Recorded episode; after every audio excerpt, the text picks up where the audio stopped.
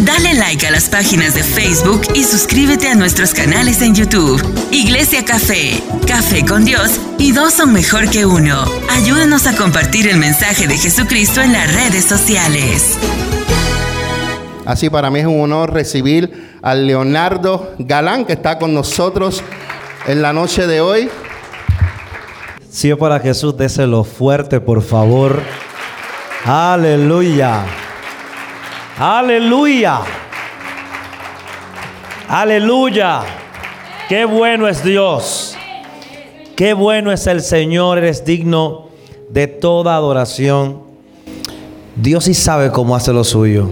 ¿Verdad? Eh, la iglesia, a mí me invitaron a predicar a una iglesia. Ellos fueron los que pagaron el vuelo. Pero yo le pedí un favor. Yo dije, tenga paz, usted no me, no opede. Yo me voy a quedar donde mi hermano. Evítese eso. Pero necesito que me dé una semana antes. Que si va a comprar el pasaje, lo compre una semana antes. Yo decía, quería, quiero estar con mi hermano un tiempo. Yo paso ministrando cada momento y dije, a él le tengo que sacar un tiempo y a mi cuñada. Y le dije al, apóstol, al pastor, al apóstol, le dije, eh, estaré en, en Allentown y nada, salimos y comemos. Pero yo soy muy obediente a lo que Dios quiere hacer. Usted no me conoce, yo lo sé, mi nombre es Leonardo Galán, usted lo escuchó. Pertenecemos al Ministerio Centro de Restauración Hermosa, Vi Rey Jesús, Apóstol Maldonado. Y yo quiero que usted sepa hoy que Dios no hace nada gratis. Y cuando la gente escucha la palabra gratis, cree que le están hablando de dinero. Hoy vamos a descubrir algo aquí que el Espíritu me daba mientras yo oraba esta mañana. Y yo tenía el mensaje ya, pero todo se desbarató. Y tengo algo que el Espíritu de, de Dios me dio hoy y yo quiero compartirlo con usted. Busque por favor Jeremías capítulo 48. Gracias Espíritu Santo. Qué gloria, qué atmósfera de poder. Mientras ustedes adoraban, se sentía el lugar como el Espíritu Santo de Dios se movía. No, cuando yo digo que se movía, estoy hablando de algo literal. Él se movía en el lugar. Se sentía algo que gravitaba en el aire. Y eso yo, yo lo quiero aprovechar hoy de verdad. Jeremías 48, del verso 7 en adelante. Vamos a considerar el 11 específicamente. Leemos en el nombre de Jesús. Quieto estuvo Moab desde su juventud y sobre sus recoldos estado el reposo. Ha estado en reposo y no fue trasegado de vaso en vaso, ni nunca fue en cautiverio. Por tanto quedó su sabor en él y su olor no ha cambiado. Gracias Espíritu Santo. La Biblia TLA lo dice de esta manera. Desde un principio Moab siempre ha, di ha disfrutado de paz. Ni uno solo de sus habitantes ha sido llevado a prisionero. Moab se parece el buen vino. Siempre ha estado en reposo en el camino o en el mismo lugar. Por eso le ha ido bien y no ha perdido tracciones. Padre, gracias. Póngase de pie. Ahora, sí, ahora vamos a lo que dijo el pastor, ese ejercicio. Póngase de pies. Tome la mano de alguien, por favor. Gracias, Espíritu Santo. Eh, no guarde silencio. Usted tiene un ambiente de la gloria. La gloria es un ambiente, es un hábitat. Y lo único que mantiene ese hábitat es cuando de, dentro de tu boca sale ese aire que dice que Él habita en la alabanza de su pueblo. Por lo tanto, yo quiero que hoy, más que nunca, tú digas, Señor Jesús, estoy dispuesto, estoy dispuesto, estoy dispuesto. Amén. Pueden sentarse. En mi libro yo puse algo eh, paradójico con respecto a, a un señor que tenía dos aves. Esos dos aguilucho que él tenía, él disfrutaba verlo volar todos los días en la mañana. Y dice que de repente, una mañana que ellos salen, uno de los aguiluchos tuvo un accidente, se fracturó el ala y aunque se le restauró el ala, el dueño entendía que iba a poder volar otra vez. El señor dueño de los dos aguiluchos estaba frustrado porque él decía, eh, yo amaba ver mis aves volar. Ahora mis aguiluchos no quieren. Entonces, si uno no vuela, el otro tampoco lo hace. Él pone un anuncio en el periódico y dice, hay una recompensa al que me haga volar estos aguiluchos. Y dice que de repente vinieron toda clase de personas a hacer volar el aguilucho. Personas que tienen, eh, son profesionales en el área de la medicina para animales y no pudieron. Y un hombre del campo dice que buscó un colín o un machete, no sé cómo usted lo, lo entiende, eh, un alma blanca, y dice que cuando mira al aguilucho sentado en la rama que él se siente seguro, él lo mira y levanta el colín o el machete, el alma blanca, y comenzó a darle a la rama donde estaba el aguilucho. Y cada vez que el aguilucho sentía que golpeaban la rama, el aguilucho entraba en pánico y le seguía dando y el aguilucho entraba en pánico. Y le seguía dando y el aguilucho en pánico y de repente, cuando va a dar la última estocada, el águila salió volando. Iba a iba en descenso y comenzó a aletear, pero no, no, no, no tomaba ese impulso. Hasta que de repente salió y voló. La prensa llegó y le preguntó, ¿qué fue lo que tú hiciste para que ese ave vuelva a volar? Y él le dijo, no, nada. Fue muy sencillo. Yo le corté el lugar de estancamiento. El asunto está que hay gente que hay que cortarle el lugar de comodidad, el lugar de parálisis, el lugar de estancamiento, el lugar de dolor. Si hay una cosa que yo me quillo cuando yo veo un evangélico peleando con el diablo. Pero yo le digo a usted, ¿usted ha visto alguna vez un deportista, un equipo de pelota, peleando con un equipo que ya lo venció? No. Porque Él no le va a dar oportunidad que se reivindique, que se redima. Él fue destruido, pero la iglesia latinoamericana, en su gran mayoría, pelea con un ser que ya fue vencido. Y es tan tremendo esto que tú lo ves en miseria, en dolor, en llanto, en quejas, porque no han entendido que la gloria es un hábitat, que la gloria es una atmósfera y que en el, a Dios no se le sube la depresión. No le da la depresión, no le sube el azúcar. Él no sufre de diabetes. Él no tiene alta ni baja presión. En el cielo no existe eso. Por eso el reino de Dios es un gobierno en la tierra. El asunto está que tenemos gente que siguen sin ser gobernados. Operan en un gobierno que ellos no conocen. Hablan de un rey que nunca lo han escuchado. Víctor Franz, uno de los de los psiquiatras más famosos en Alemania, dice que estando en el campo de psiquiatría, él veía como unas cuantas personas comenzaron a volarse la vida. Dice que se cortaban, otros se, se lanzaban del segundo nivel. Y él preguntaba, ¿por qué lo hace? Y la única respuesta que él consiguió, el psiquiatra, es, no tienen esperanza. Mire, aleluya. Usted no puede vivir como el que no tiene esperanza. No se estanque porque la cosa se vea difícil. No se muera con lo que se mueren. No se destruya con lo que se están destruyendo. Levántese aunque otro no quiera. No, tiene que tener guáramo y aguantar los golpes que el mundo te lanza. La mayor guerra que tú peleas no es con el diablo, ni con su suegra, ni con ninguno de ellos. La peor guerra que usted tiene se llama usted mismo. Porque usted no ha entendido que usted tiene la posibilidad de volverse a levantar de la crisis que está viviendo. Oh, gloria a Dios. Oh, gloria a Dios. Oh, gloria a Dios. Es bueno, es bueno que se entienda esto. La iglesia debe transicionar. Pero usted no puede transicionar si no entiende qué significa.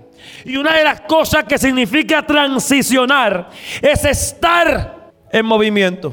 Es estar en tránsito. Pero para tú transicionar del lugar que está, debes saber que no puede estar cómodo donde está.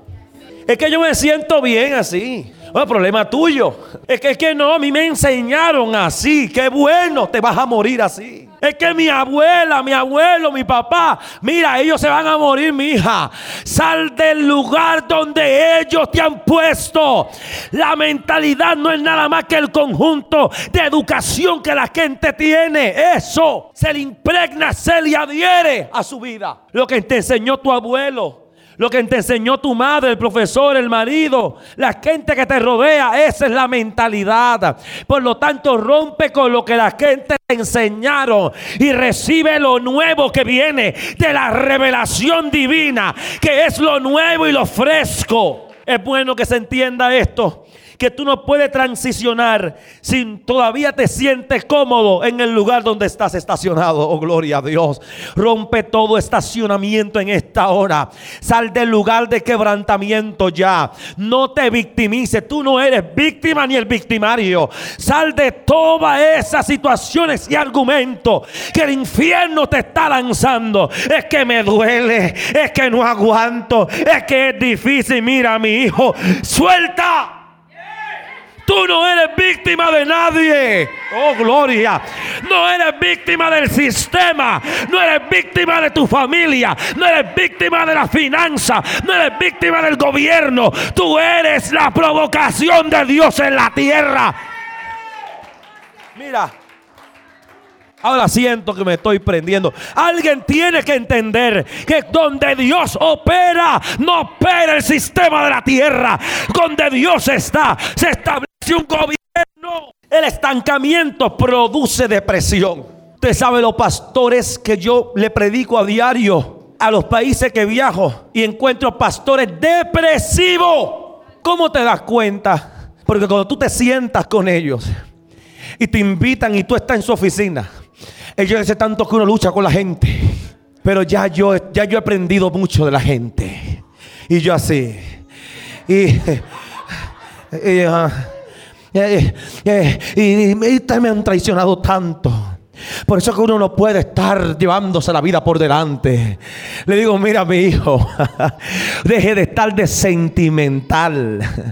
Apese del Titanic, mi amor. Usted no vino aquí a que lo amen, sino amar. No, es que, que, puede ser que el que te ha lado no te quiera mal, pero como sea, ¿qué importa? Si tú no estás en el Titanic, corazón, es más, la película más mal escrita que hay. Porque Prota decide morirse pudiendo engancharse en el lugar. Yo te voy a decir algo.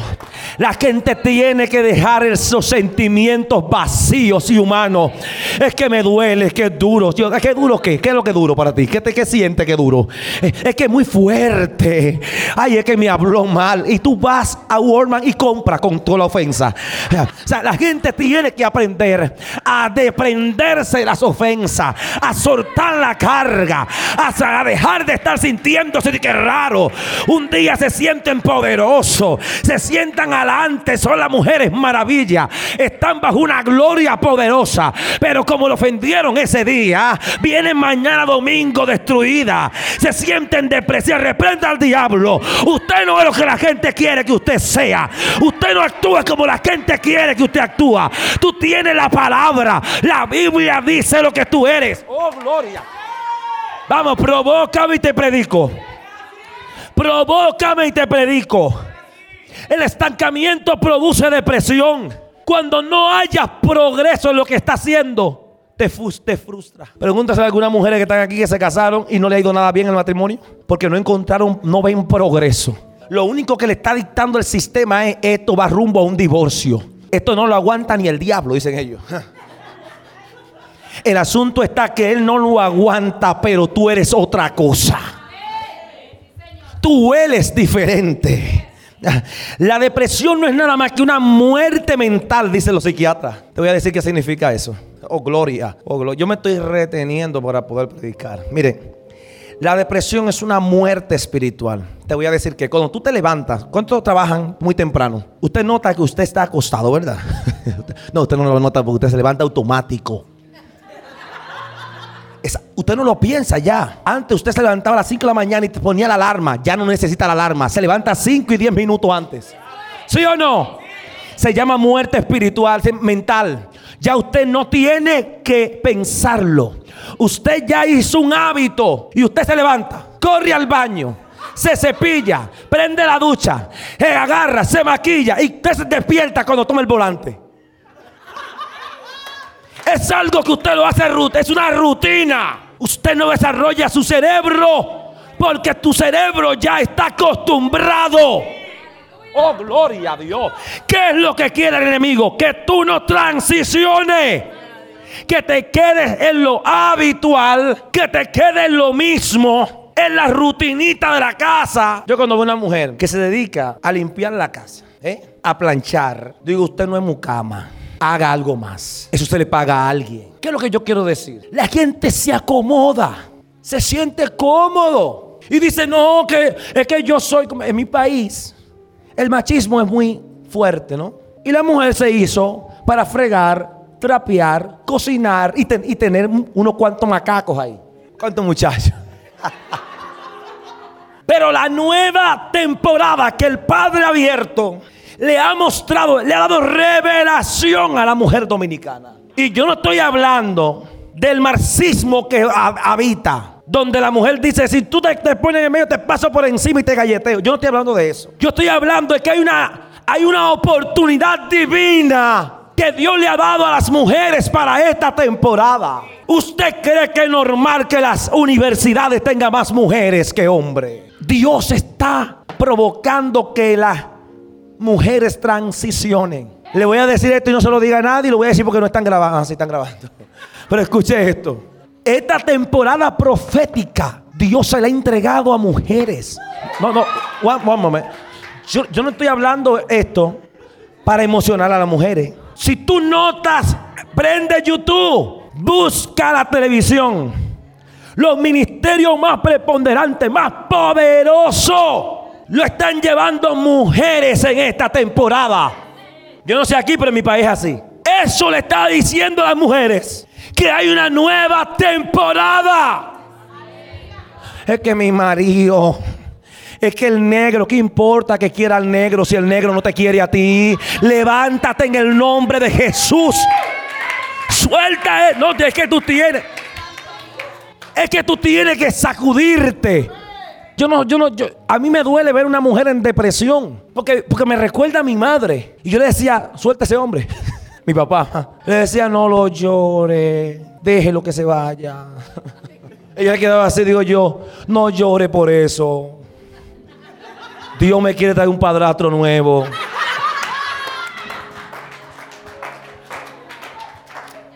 Se escucha como chiste, pero es una verdad. Nadie podrá habitar con lo nuevo si se está casando con lo viejo. Yo no estoy hablando de divorcio, por si acaso. Yo estoy hablando de temporada, de oportunidad. ¿Cuántos quieren transicionar en esta tierra? Está hablando con un apóstol en Ecuador y dice que no, yo no estoy luchando ya para llenar la iglesia. Digo yo, pues entonces ya entregué esa obra. Entréguela. No hace nada ahí. Una hipocresía, porque si quieren que se llenen, pero es que se sienten cansados. Porque han peleado tanto tiempo con su fuerza por la avaricia de su corazón. Mire, la naturaleza humana pelea contra el cambio. Se opone porque quiere mantener lo viejo para hacerse imprescindible. Cuando tú estás en una iglesia religiosa, tú notas que el la diácono y el diácono dice, pastor, no entendí nada de esa adoración. ¿Y qué fue? Es que que no estén cantando esas canciones nuevas que nosotros no la conocemos. Y si no la cantan, ¿cómo se la aprenden? Pero como quieren retener lo viejo, yo no estaba, Señor, en Palestina. Como quieren retener lo antiguo y pelean contra el cambio, Dios quiere traer una gloria nueva. Pero tenemos dos, tres ancianos peleando con lo que Dios quiere hacer. Y Dios dice, divórciate de esa temporada vieja que maltrata que mata, que destruye. Hay algo que quiero hablarte en esta hora de lo que leí. Y no lo haré muy largo eso, porque usted se lo sabe. Me llama la atención lo que dice, quieto estuvo Moab desde su juventud. Oh, gloria. Y sobre su sedimento ha estado reposado. En lo más original de ese texto bíblico, lo que quiere decir es que él estuvo quieto en su fundillo. No, no, es la Biblia, no, no. Es la Biblia lo que está diciendo. Lo más original del texto dice que él estuvo quieto en su fundillo. Que él se sentó desde su juventud sin hacer nada sin transicionar, sin cambiar nada. Él estaba cómodo y dice, y no fue vaciado de vasija en vasija, ni nunca estuvo en cautiverio. Y escucha lo que dice, escucha esto, por tanto, quedó su sabor en él y su olor no ha cambiado. Lo que está diciendo el profeta aquí es que Moab prefirió quedarse sentado y como se sentó no tuvo proceso, no tuvo batallas, no tuvo crisis y como no tuvo proceso, no experimentó gloria. Su sabor se quedó en él, no se distribuyó lo que él tenía. Su olor se quedó en él, no se pudo oler lo que él tenía. Así hay gente que están envueltos en el proceso, que están ahí quietos allí en su casa, ahí estancados en la silla como que ellos compran esa silla. Y Dios le está diciendo, rompe el estancamiento reprende toda malicia, quebranta el poder de la crisis y entiende esto. Oh, gloria, entiende esto hoy. ¿Cuánto usted dio por comprar esa silla? No es suya. No se acomode en un sistema que a usted no lo han acomodado. Moab, cuando más fuerza tuvo, que era joven, prefirió sentarse sobre y dice, escuche esto, dos palabras que quiero tomar de aquí. Una es, dice que estaba reposado y no fue vaciado de vasija en vasija. decía a, los pastores que me trajeran tres, vasijas, una con agua, pero tres vasijas. Pero no, pude, no pude mandar el mensaje. Dice que no pudo ser vaciado de vasija en vasija. Porque tú como vasija, tú cargas, contiene algo dentro. Y tú debes de vaciarte en vasija tras vasijas. Y escuche esto, dice, y por tanto quedó su sabor en él. Pero la palabra sedimento es la que quiero tomar, que dice, y sobre su sedimento ha estado reposado. ¿Sabe qué significa el sedimento? El sedimento no es nada más que cuando usted agarra, por ejemplo, un poco de miel, se toma lo que quedaba y algo quedó debajo.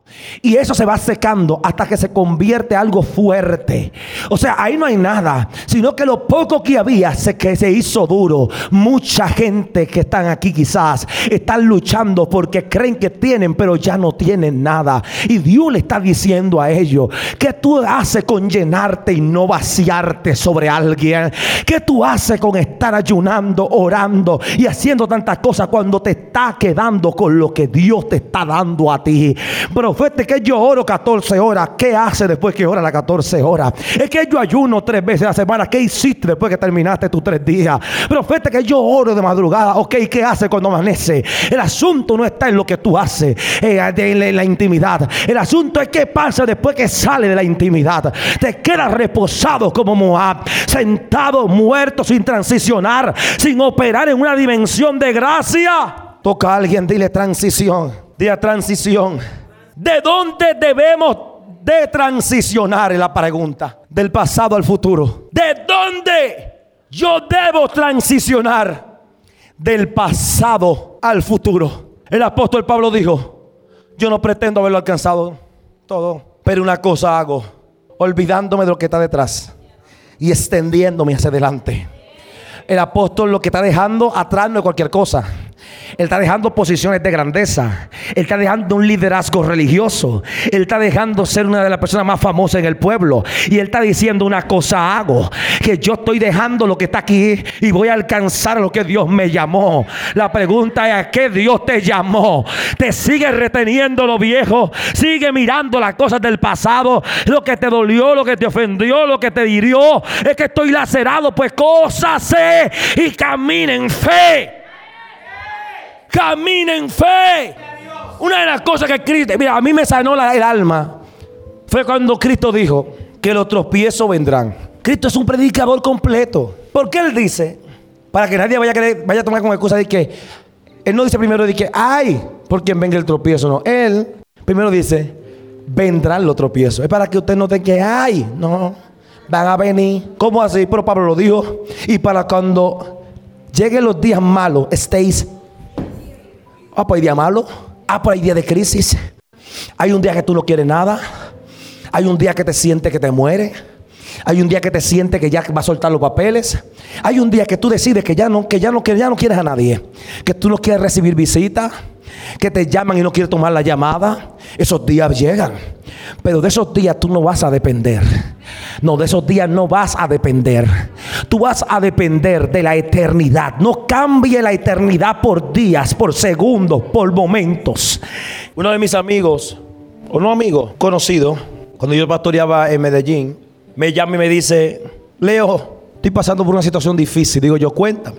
Eh, embaracé mi novia. Yo le digo a él, ¿cómo así? Y él me dice, ah, el ministerio, Leo. Le digo, ¿te, ¿te preocupa el ministerio? ¿No te preocupa que cambiaste 23 horas con 55 minutos por invertir 5 minutos en algo que te iba a quitar la eternidad? ¿No sentiste que que se murió algo dentro de ti? ¿No sentiste deseo de llorar cuando lo hiciste? ¿O sentiste que iba a perder el ministerio, la fama, la grandeza, los lujos, la cámara y acción? ¿Eso sentiste? Pues entonces no conoces al Dios que debe de conocer.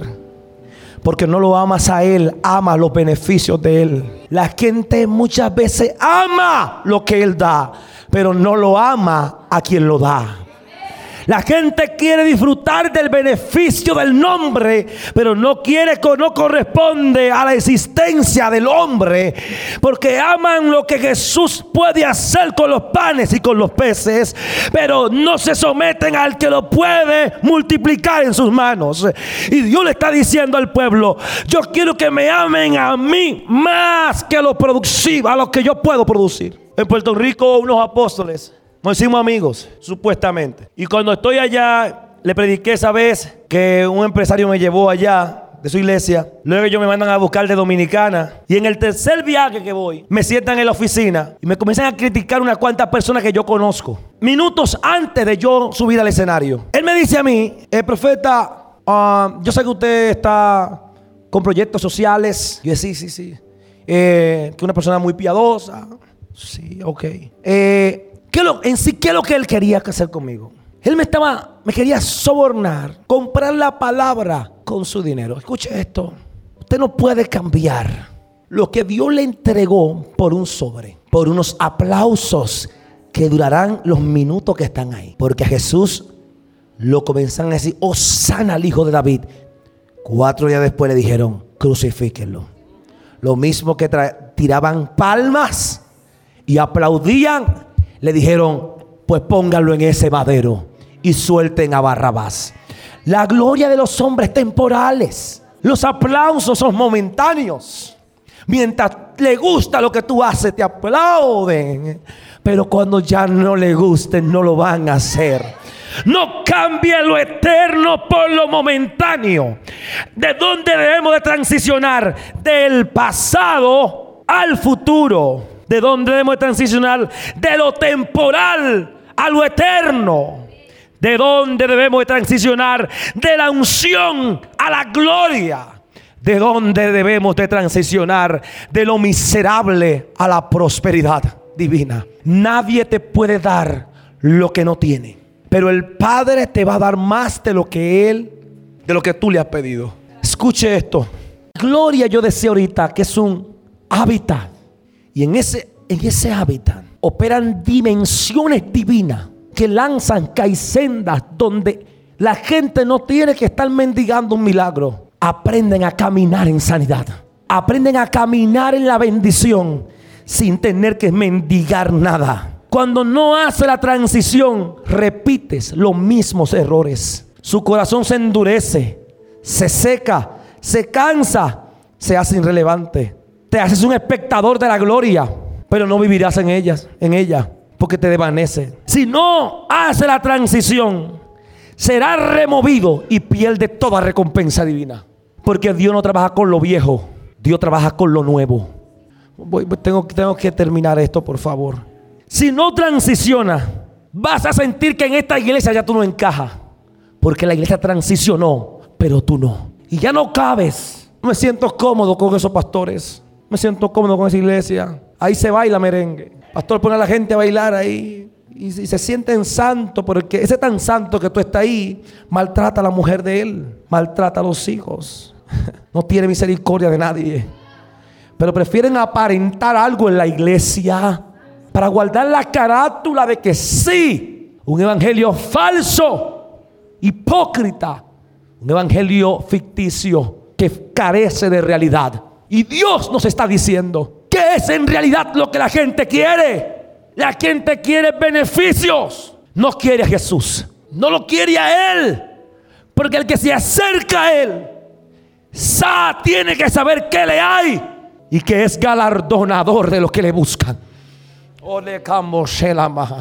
El que se acerca a Él no puede acercarse como aquel que no va a recibir nada. Por eso yo nunca he forzado para que la gente adore, ni para que la gente reciba. Porque aprendí que tú nunca le puedes dar de comer a quien no tiene hambre. Jesús dijo, denle de comer, pero Jesús no, no había nada. Pocos panes, pocos peces. Y sus discípulos dicen, vámonos, esta gente tiene que mandar a comer a su casa. No, no, no, no, no, no. Nosotros no, no podemos ir de aquí sin darle de comer, porque ellos tienen hambre.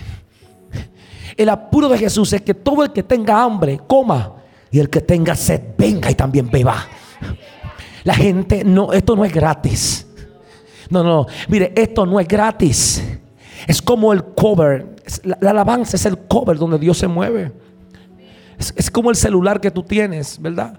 Que tú, usas un cover, algo que lo cubre.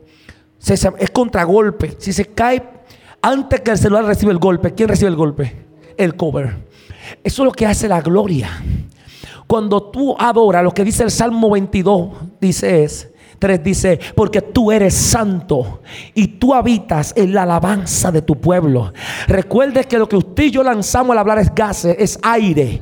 Y este lugar se llena de ese aire, porque el aire lo que hace es que mueve tú lo que es la, la- la parte, la parte de, de acá eh, y comienza a darle sonido. Porque comienza a vibrar esta parte de acá y comienza a emitir, emite un sonido. Pero eso es el aire que provoca eso. Cuando tú adoras es aire y ese aire se convierte en adoración. Y, ese, eso se comienza a llenar de esto aquí. Y lo que hace Dios es, dice, mi hija quiere ser prosperada. Él quiere ser sano. Él quiere ser bendecido. Él tiene, quiere ser sana. Y lo que Dios hace es que en medio de tu alabanza, Él se mete en esa atmósfera. Porque como Él es santo, Él no puede venir Él. Porque si entra sin esa adoración, la gente, todos nos morimos aquí. Pero Él se mete en la adoración. Y en esa adoración, tú sientes que, dice los dominicanos, te engranojas, te engrifa. Sientes como un caliente, otros sienten un frío, otros sienten que algo lo está tocando, que lo está arrebatando. ¿Qué es? No, no estamos solos. Alguien llegó al lugar. Los religiosos dicen, no, porque Él está donde, todos, donde estamos nosotros los evangélicos. Él no está donde están los evangélicos. Porque Dios no viene a ponerle religión ni iglesia a nadie. Dice, ¿dónde están los evangélicos? Ahí está Dios. Evangélico. Hay una cosa más mala que evangélico. no, se ría. Dios está donde le adoran. Porque cualquier, cualquier es un evangélico. Se pone una Biblia aquí sudando en la axila. Y finge serlo. Y la gente dice que evangélico. Y si hace algo malo dice, y eso que son evangélicos. No, cualquiera es evangélico. Pero cualquiera no es adorador. Porque el Padre busca verdaderos adoradores que le adoren. Yo creo que hay una gloria aquí y como hoy no es el último día, yo creo que vamos a aprovechar este momento para poder ministrar y profetizar. Pero yo quiero que hoy abra tu espíritu con esta última palabra que voy a lanzar de este mensaje. Cuando tú haces la transición, comienzas a hablar un lenguaje diferente. Tú no andas hablando de herida, ni de lucha, ni de pobreza, ni de dolor.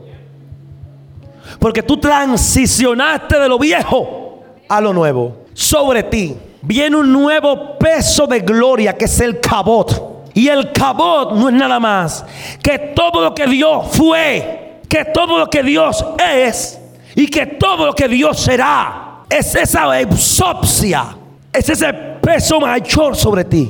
Y tú llegas a los lugares y la gente te va a escuchar hablar y va a decir, ¿qué tiene él? ¿Qué tiene ella? Es que cuando él habla, no, no, no, no, todos hablaron, pero cuando él habló, no, más, nada más. Cuando ella habló, yo sentí algo sobre mí, se llama cabot, se llama todo lo que Dios es, todo lo que Dios fue y todo lo que Dios será, se llama los beneficios de Dios sobre alguien. Vienes a Allentown y en Allentown Dios te entrega lo que te pertenece. Oh, gloria a Dios tomas el lugar, toma los lugares fuertes y Dios te entrega los lugares fuertes. ¿Sabes cómo se llama eso? Se llama gloria. Eso no es unción. Unción tiene todo el mundo. Everybody, titiri mundati. Tiene unción. No hay una cosa que tenga más unción que un religioso. Pero gloria. La gloria es un ambiente. Tú llegas a los lugares y aunque la viuda no ha hablado con nadie, ella tiene que hacerte torta y hacerte pan. Hay alguien, alguien está aquí. Es un hábitat es donde aquella tsunamita llega y dice, no te, no te vas, te haré una habitación. Se llama gloria. Gloria no es danzar en un pie y sacudirse y decir, raba, sanda, sanda, sanda, calla. Eso no es gloria. Eso, la gloria es una atmósfera. Es un peso. Es un nivel de gracia exagerado. Exagerado. Tú llegas a los lugares y donde tú llegas te entrega lo tuyo. ¿No te ha pasado que tú estás caminando por aquí y estás orando y tú estás orando porque necesitas cuatro mil dólares para, pagar algo y de repente tú sientes que, algo está pasando dentro de ti de repente te llaman. Dice, te tengo aquí cinco mil dólares, no sé por qué. Se llama gracia exagerada. Porque de su plenitud tomamos todo. Gracia sobre gracia. La gracia es un don inmerecido. Y viene sobre ti. Y todo lo que es tuyo te lo sueltan. Si Penina te tiene el cana, te lo tiene que soltar. Porque la gracia es peligrosa. La gracia te bendice en obediencia, pero maldice al desobediente. La gracia no coge esa, dice los dominicanos. Es algo que es mayor a mí. Y yo quiero que hoy entendamos esto que se está predicando acá. Dios no negocia los planes que tiene contigo con el vecino. ¿Cómo así, profeta? Y voy a ministrar. ¿Cómo así? Cuando, cuando alguien va donde mí, bueno, yo voy a predicar en mi iglesia. Mire, es grande. Y llega una persona y dice, yo vi la ficha que usted va a predicar hoy. Y yo escucho a todo el mundo, digo yo, amén, que bien. Pero viene a gozarse, sí, sí, pero viene a darle una palabra a usted. Yo le dije a él, dígame, yo hago así, dígame. No para que me toque la cabeza, es para que me diga, dígame. Dice él, veo el ángel de la muerte. Digo, ajá. Y yo estoy así, dije yo, ya comenzamos con el calendario griego. Y el ángel de la muerte te dictó, dice él, dictó la palabra textualmente que usó que tú no llegas al miércoles, que te vas. Dice, tu tiempo terminó. Yo lo miro con ojos de amor y de ternura y le digo, te bendigo. Gracias por tu palabra. Yo no lo voy a ofender. Yo jamás haría eso. Pero si, él es como yo, yo soy abogado. Yo, el abogado tiene algo peculiar y es que toda la palabra la toma en serio. Él no olvida porque es selectivo a lo que dice. Y yo le dije a él, gracias por tu palabra. Yo no dije gracias por la palabra, dije gracias por tu palabra. Y subí. Y cuando voy subiendo los escalones, que son como 10 escalas para subir al altar, el Espíritu Santo me dice, no deje que se vaya, para que Él vea su último mover de la gloria. Escuche esto. Escuche esto, ojalá estuviera aquí mi apóstol y todo ello acá. No me gusta testificar cuando ando solo por algunas cositas. Y yo le dije, mira, hey, no te vayas.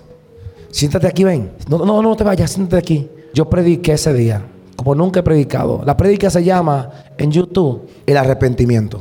Se llama para que cuando vengan los días de refrigerio. Arrepentido y convertido para que vengan los días de refrigerio. El tipo cayó llorando. Y cuando iba a pasar la autopista, un vehículo, un monamoto, se lo llevó. Él queda vivo. Lo llevan al hospital Darío Contreras. Y yo, cuando terminamos, yo tomé el carro y fui para allá. Y yo le, hice, le dije esto a él, porque Dios me dijo que es el último día. Le dije, yo vine aquí a hacerte el llamado, porque hoy te voy a entregar en las manos del Señor. No te voy a, no te voy a mentir, uno es humano, no sé, pero yo voy a ser obediente. Dije, Señor, recíbelo. Ese me ríe, como cinco minutos que duramos hablando, después yo haber orado. Cuando yo di la espalda a buscar a la enfermera para un suero, hizo así. Y se fue. La palabra van a venir. Lo importante es de dónde sale la palabra. No todas las vasijas corresponden a lo que tú eres para que te dé. Tú no bebes de cualquier vasija, ¿o sí? No, tú eres selectivo con lo que come. Tú eres, debes ser selectivo con lo que escucha. Y no le escuche palabra negativa a la carne ni al diablo. Resiste todo. Ponte de pie, por favor. Dale like a las páginas de Facebook y suscríbete a nuestros canales en YouTube. Iglesia Café, Café con Dios y dos son mejor que uno. Ayúdanos a compartir el mensaje de Jesucristo en las redes sociales.